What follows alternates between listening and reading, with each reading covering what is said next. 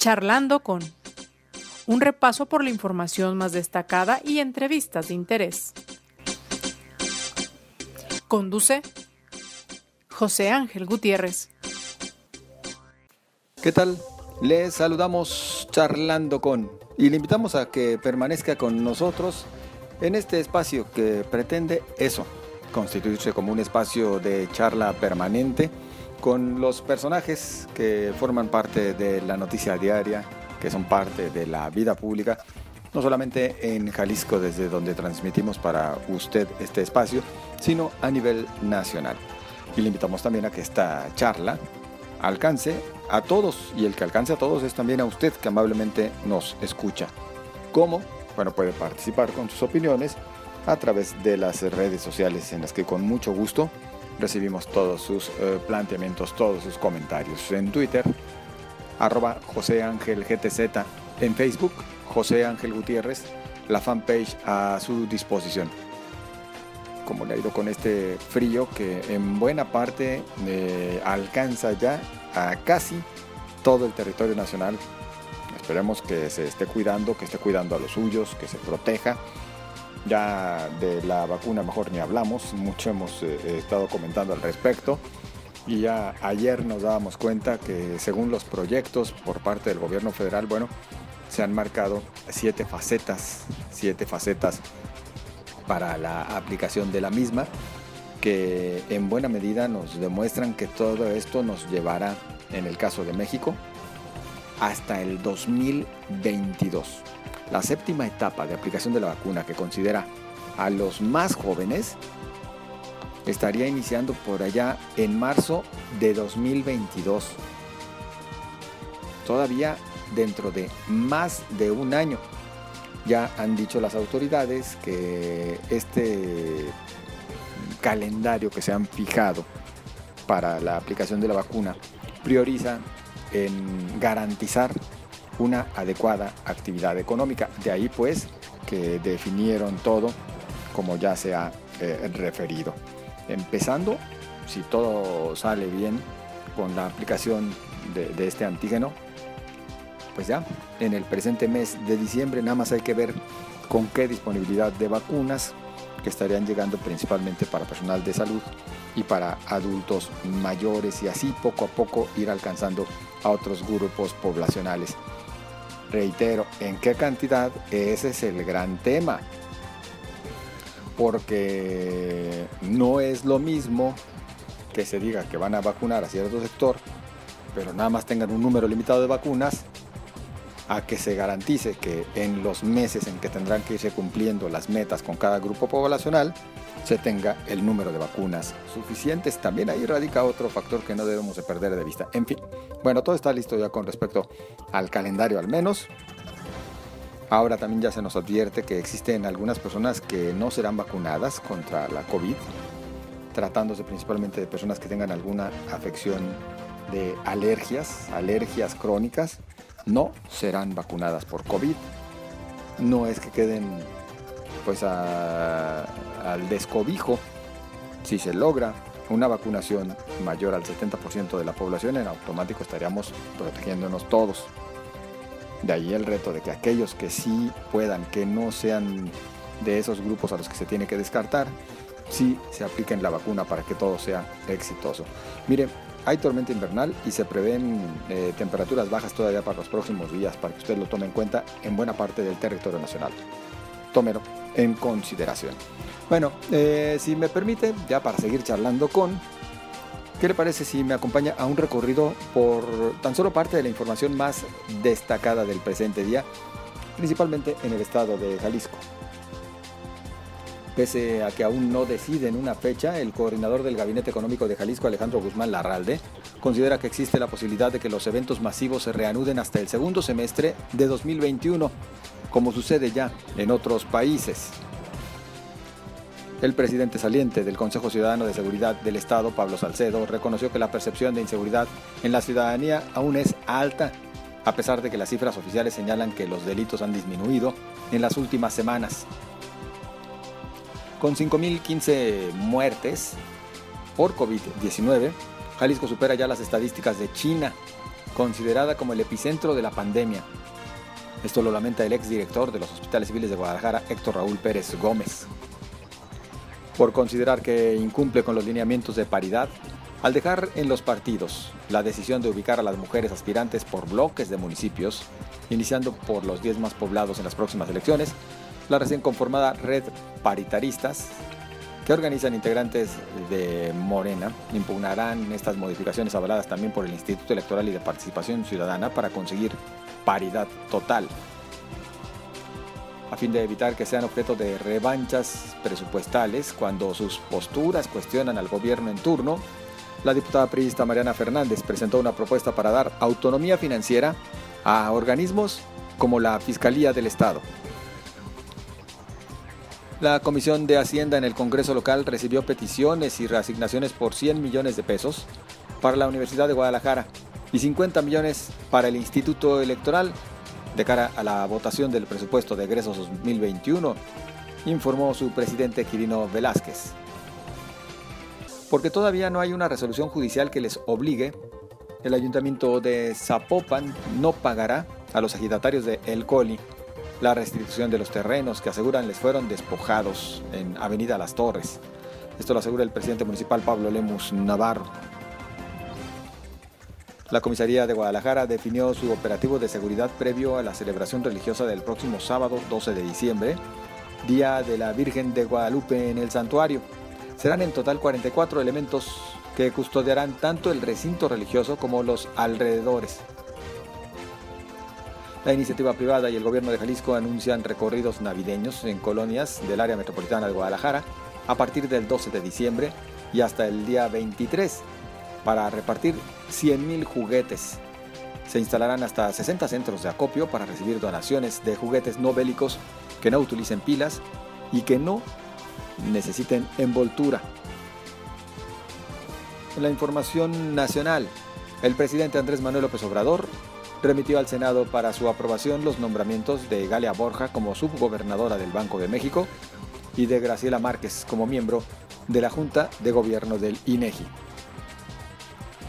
Ahí tiene usted tan solo parte de la información más destacada. Le invito a que permanezca con nosotros. Vamos a platicar, entre otras cosas, acerca de lo ya referido en torno a este tema de la paridad de género, puesto que si bien el Instituto Electoral aprobó ya algunos ajustes a los grupos feministas, a las mujeres que son parte de diferentes partidos políticos y bueno, en general para toda la población, pareciera que no termina por satisfacer del todo. Así que yo le invito a que nos acompañe, pues entraremos ya en materia.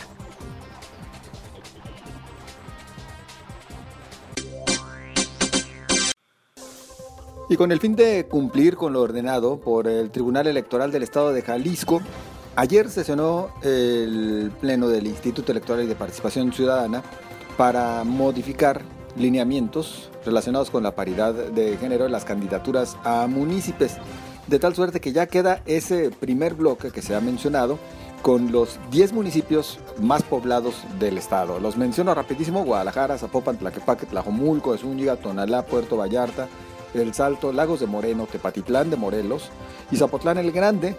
Ahí los partidos políticos, de acuerdo con lo que definió el instituto, deberán postular libremente las candidaturas dentro de este bloque garantizando la integración paritaria. Cinco para hombres, cinco para mujeres. Sin embargo, eh, lo aprobado por el instituto no satisface del todo a las mujeres, miembros de partidos políticos y de organizaciones que venían empujando esta paridad ¿Por qué motivo? Bueno, platicamos en estos momentos con Natalia eh, Juárez, quien es eh, dirigente del PRD en el Estado. ¿Qué tal Natalia? ¿Cómo estás? Hola José Ángel, muy bien, gracias. Saludos para ti y para todo tu auditorio. A tus órdenes. ¿Por qué no les satisface aún y por qué vuelven a impugnar lo que ya se aprobó? Mira, primero comentar que no se trata de que no entendamos que lo que el tribunal eh, echó para atrás los lineamientos que el IEPC publicó el 14 de noviembre. No entendemos que ha sido un triunfo, que sí, que hay un avance, que sí hay este, una victoria en la impugnación, en, la, el fallo del tribunal, Pero nosotros, más allá de que, ¿por qué no nos satisface? Porque nosotros, nosotros habíamos estado hablando desde hace tiempo de que no solamente era tener a los 10 municipios más poblados del, Estado, sino que los el, la, autoridad electoral tendría que obligar a los partidos a que nos digan cómo poner en cada uno de los eh, de, los municipios hombre y mujer, porque como tú bien acabas de mencionar, son 10 los municipios más poblados, seis de ellos son de la zona metropolitana, cuatro de ellos son regionales sin diseñar ni poner como eh, eh, más importante a un municipio que al otro, sí tenemos que ser claras en, decir y, la sociedad tiene que saber pues que no es lo mismo eh, gobernar un municipio metropolitano con un presupuesto mayor, con una fuerza política también importante, estratégica dentro del Estado, con las posibilidades de que luego eso sea una catapulta para que también una mujer pueda acceder a la gobernatura, porque son, son municipios en los que evidentemente eres mucho más visible, en los que evidentemente el peso estratégico de estos municipios pues es mucho más fuerte en Jalisco que otros. Esto no lo hacen ni mejor ni peor en ningún municipio, sin embargo sí es una realidad.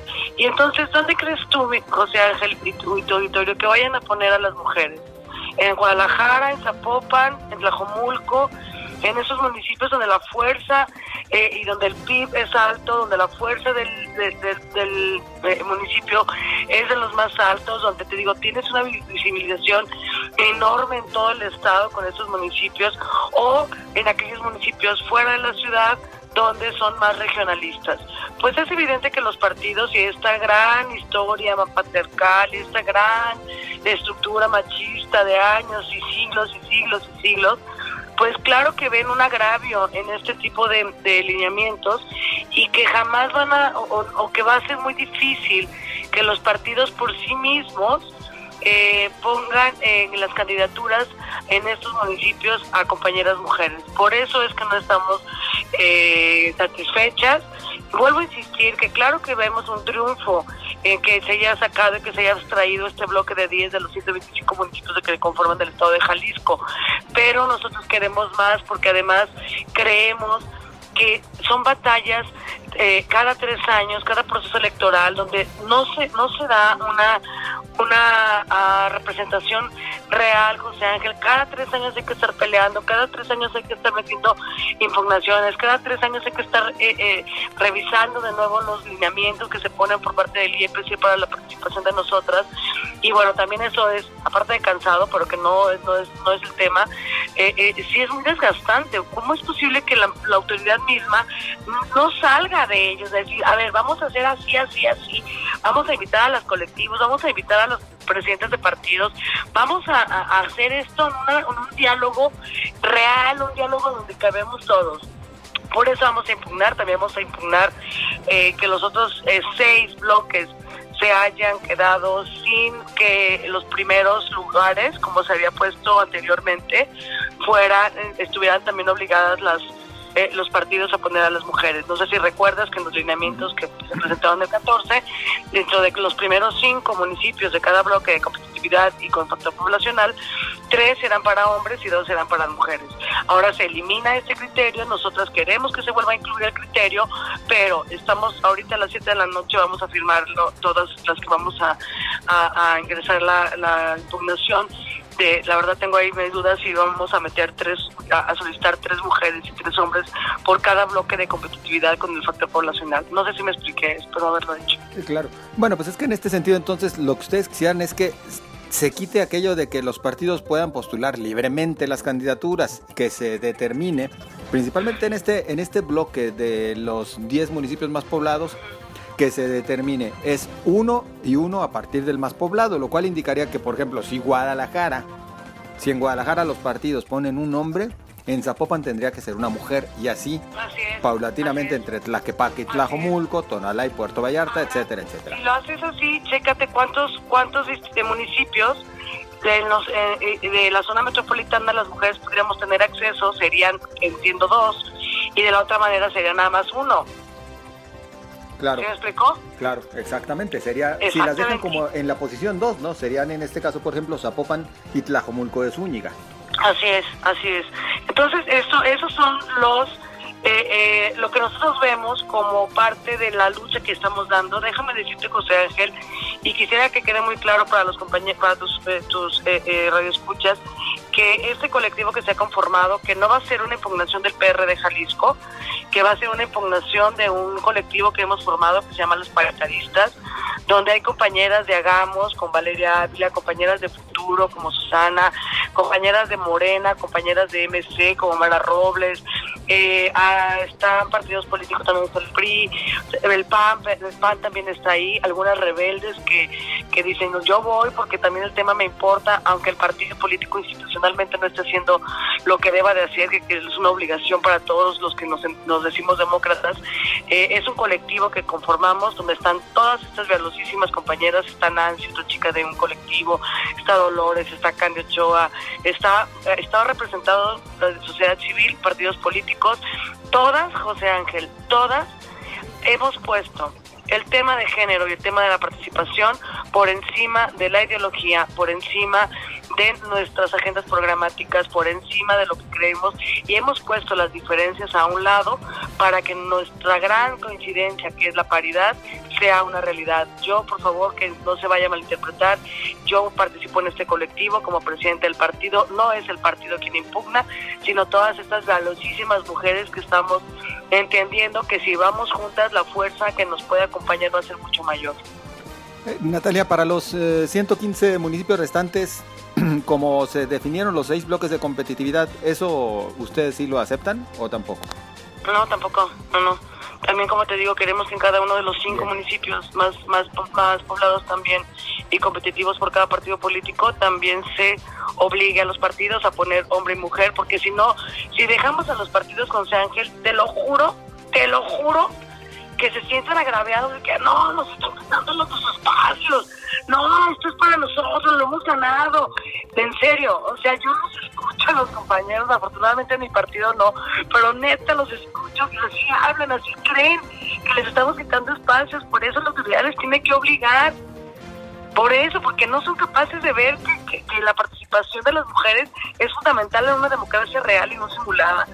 Eh, por eso queremos que también se ponga en, como una obligación para los partidos políticos que no seamos solamente los que nos sentimos progresistas, los que somos progresistas, los que tenemos el asunto de la paridad en nuestros estatutos de hace mucho tiempo, sino que seamos todos. Por lo pronto ustedes en el PRD, independientemente de lo que se alcance a rescatar todavía con esta nueva impugnación, ¿sí se con esta paridad de lleno? Sí, pero es que nosotros ya lo hemos hecho desde hace más de 10 años, José Nosotros no podemos ni siquiera registrar internamente planillas si no está la, la paridad de género, si no están eh, los criterios que desde Nacional, Consejo Nacional y Congreso Nacional nosotros hemos eh, puesto en los, estatutos. Y déjame decirte que la fuerza de las mujeres en el PRD es altísimo y que los asuntos progresistas de participación pues van muy adelante. Entonces realmente nosotros no tenemos ningún problema porque aparte hemos estado trabajando las mujeres en capacitarnos, en estar em, atentas, en estar en el, escenario público, ¿no? Político. Entonces para nosotros no tiene mayor, no tenemos mayor problema de hacer lo que, lo que nosotros estamos ya peleando que sea una obligación para todos. Perdón que me vaya brevemente a una, una pregunta muy particular. Natalia Juárez, ¿tiene alguna aspiración para el 2021? Ah, pues mira, ahorita la verdad todavía no tengo decidido. Yo estoy dirigiendo el partido. Será un proceso bien complicado, bien complicado, Morris muy este muy muy grande por todo lo que se vamos a elegir. Y ahorita pues a mí me eligieron tú sabes el 9 de agosto para esto para dirigir esta elección.